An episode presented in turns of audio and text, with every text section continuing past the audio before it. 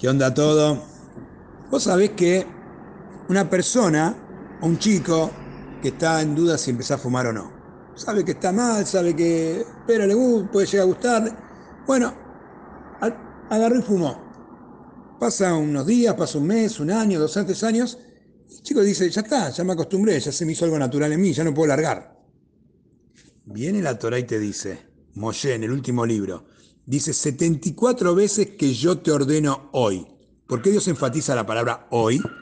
Para decirme cada día es una oportunidad, cada día es una lección, cada día es una oportunidad para cambiar, para mejorar, para trascender.